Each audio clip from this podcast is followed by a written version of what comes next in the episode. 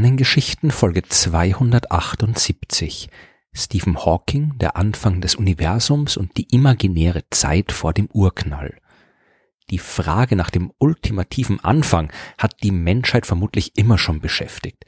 Zuerst haben sie sich Geschichten und religiöse Mythen ausgedacht, um zu erklären, wie alles entstanden ist. Später, als man dank der Naturwissenschaft schon wesentlich mehr über das Universum gewusst hat, blieb die Frage allerdings weiterhin offen. Zu Beginn des 20. Jahrhunderts ging man davon aus, dass es so einen Anfang gar nicht gegeben hat.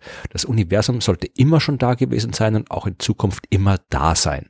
Dann aber sind die großen Entdeckungen von Edwin Hubble, Albert Einstein und ihren Kollegen gekommen. Man hat herausgefunden, dass sich das Universum beständig ausdehnt und daher in der Vergangenheit kleiner gewesen sein muss als heute. Und wenn man weit genug in die Vergangenheit zurückgeht, dann landet man irgendwann bei einem Punkt, an dem es kein Universum gegeben hat. Es muss also einen Anfang in der Zeit gehabt haben. Es muss einen Urknall gegeben haben, aus dem sich der heutige Kosmos entwickelt hat. Die Beobachtung des sich ausdehnenden Weltalls, die wurde theoretisch von Albert Einsteins allgemeiner Relativitätstheorie bestätigt. Mit der konnte man die Entwicklung des Kosmos beschreiben und auch hier hat sich gezeigt, dass alles auf einen Anfang hinausläuft. Das Universum musste irgendwann in der Vergangenheit einen Zustand gehabt haben, in dem es unendlich dicht war, die Temperatur unendlich hoch und seine Ausdehnung unendlich klein dass so ein Zustand, der Singularität genannt wird, keine reine mathematische Kuriosität ist, die man einfach ignorieren kann, sondern eine direkte Folge aus der Tatsache, dass die Gravitation eine anziehende Kraft ist, das hat Stephen Hawking Ende der 1960er Jahre mathematisch schon bewiesen. Bis dahin haben die Wissenschaftler noch gehofft, den Singularitäten irgendwie entkommen zu können, aber Hawkings Forschung hat gezeigt, dass man sich damit auseinandersetzen muss. Sie hat vor allem gezeigt, dass die Relativitätstheorie hier nicht mehr ausreichend ist. Wenn die Theorie solche Zustände mit unendlichen Größen vorhersagt, die in der Realität nicht vorkommen können, dann muss irgendwo was schiefgelaufen sein. Dann braucht man eine Theorie, die über Einsteins Theorie hinausgeht. Man braucht einen neuen Weg, um die Entwicklung des Universums zu beschreiben und genau so einen Weg hat Stephen Hawking gegen Ende des 20. Jahrhunderts zu finden versucht. Mit den wissenschaftlichen Theorien, die wir derzeit besitzen, können wir die Entwicklung des Universums sehr gut beschreiben. Wir können damit weit zurück in die Vergangenheit blicken, 13,8 Milliarden Jahre zurück, bis fast zu dem Moment, an dem die Singularität, also der Urknall auftritt. Wenn wir dort Halt machen und berechnen, wie sich das Universum von seinem anfänglichen Zustand aus entwickelt hat, dann stimmen die Vorhersagen unserer Theorien sehr gut mit dem überein, was man auch tatsächlich beobachtet. Aber wir wollen natürlich nicht kurz nach dem Urknall Halt machen. Wir wollen bis zum Urknall selbst zurückblicken und vielleicht sogar noch über den Urknall hinaus in die Vergangenheit. Nur das ist in dem Fall eben ganz fundamental schwierig, denn da ist ja diese fiese Singularität. Eine Lösung erhofft man sich durch die Berücksichtigung der Quantenmechanik.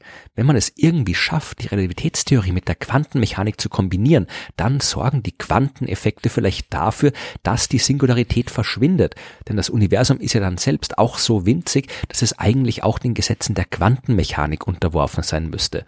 Wenn das so wäre, dann wäre die Singularität vielleicht keine Singularität mehr, sondern quasi irgendwie verschmiert. Es gäbe keinen einzelnen Punkt mehr mit unendlich großer Dichte, sondern etwas anderes. Nur dass niemand so wirklich weiß, was das sein soll, weil es eben noch keine entsprechende Theorie der Quantenrelativitätstheorie gibt.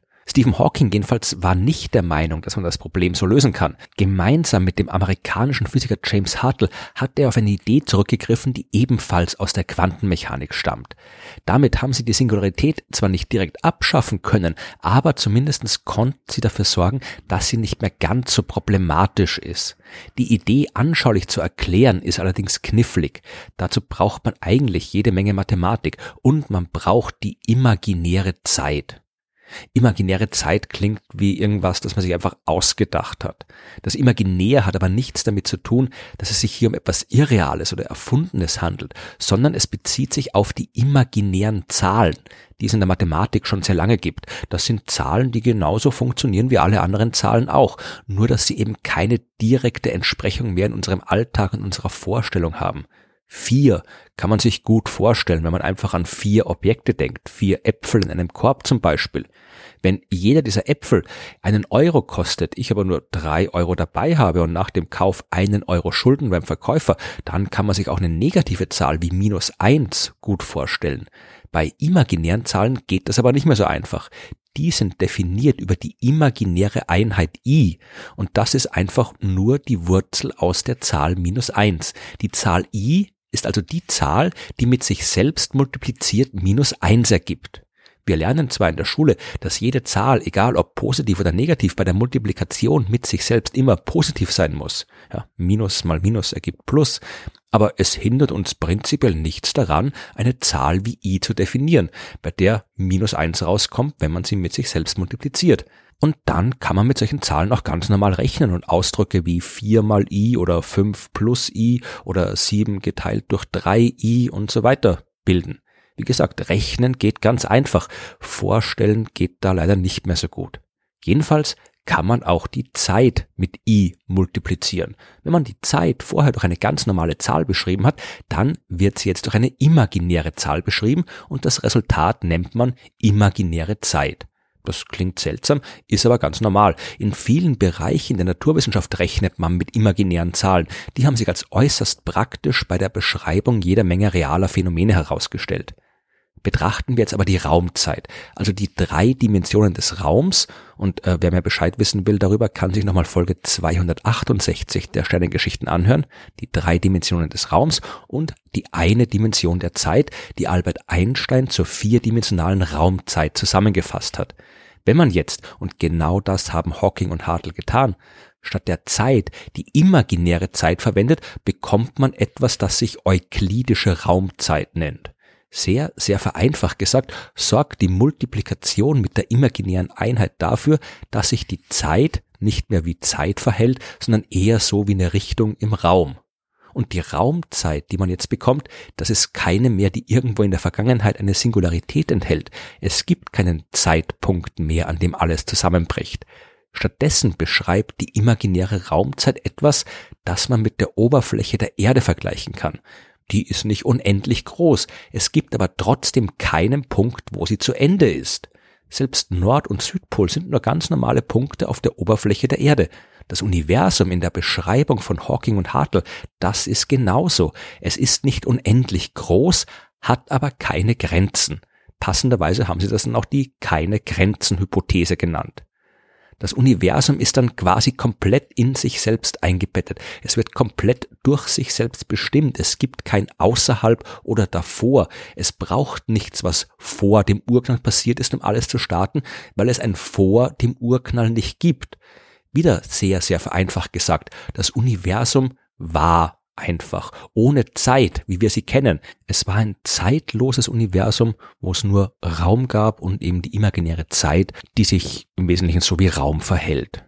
Bei der Betrachtung in der realen Zeit, da gibt's aber dann einen Anfang, eben das, was wir als Urknall kennen und was mit unseren momentanen Theorien wie eine Singularität aussieht. Diese Singularität unter Anführungszeichen, die war aber eben kein besonderer Punkt, genauso wie der Nordpol der Erde einfach nur ein Punkt ist, aber keine Singularität, an der seltsame Dinge passieren.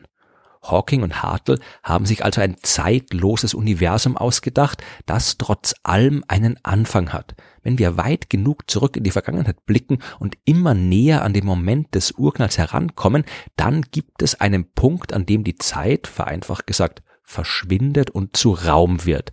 In dieser imaginären Raumzeit hat das Universum keine Grenzen und es gibt keine Zeit.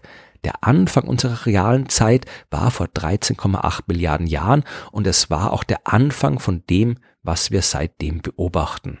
Der Anfang des expandierenden Universums, das immer größer und größer wird und sich so verhält, wie wir es jetzt verstehen.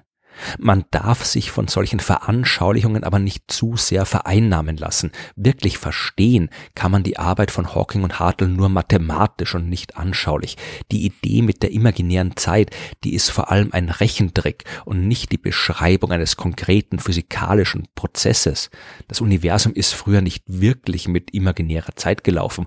Hawking und Hartle haben eine mathematische Methode entwickelt, mit der man ein paar der Probleme anderer theoretischer Beschreibungen umgehen verstehen kann, aber dafür auf andere Probleme stößt, die ebenfalls noch gelöst werden müssten, wenn das Ganze von vager Mathematik zu echter Kosmologie werden soll.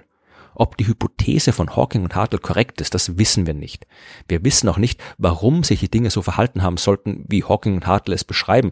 Wieso soll es zuerst nur Raum bzw. Raum mit imaginärer Zeit geben und dann auf einmal reale Zeit? Was bringt das Universum dazu, sich so zu verhalten? Das kann niemand mit Sicherheit beantworten. Dazu müssten wir erst die Verbindung zwischen Relativitätstheorie, Gravitation und Quantenmechanik besser verstehen.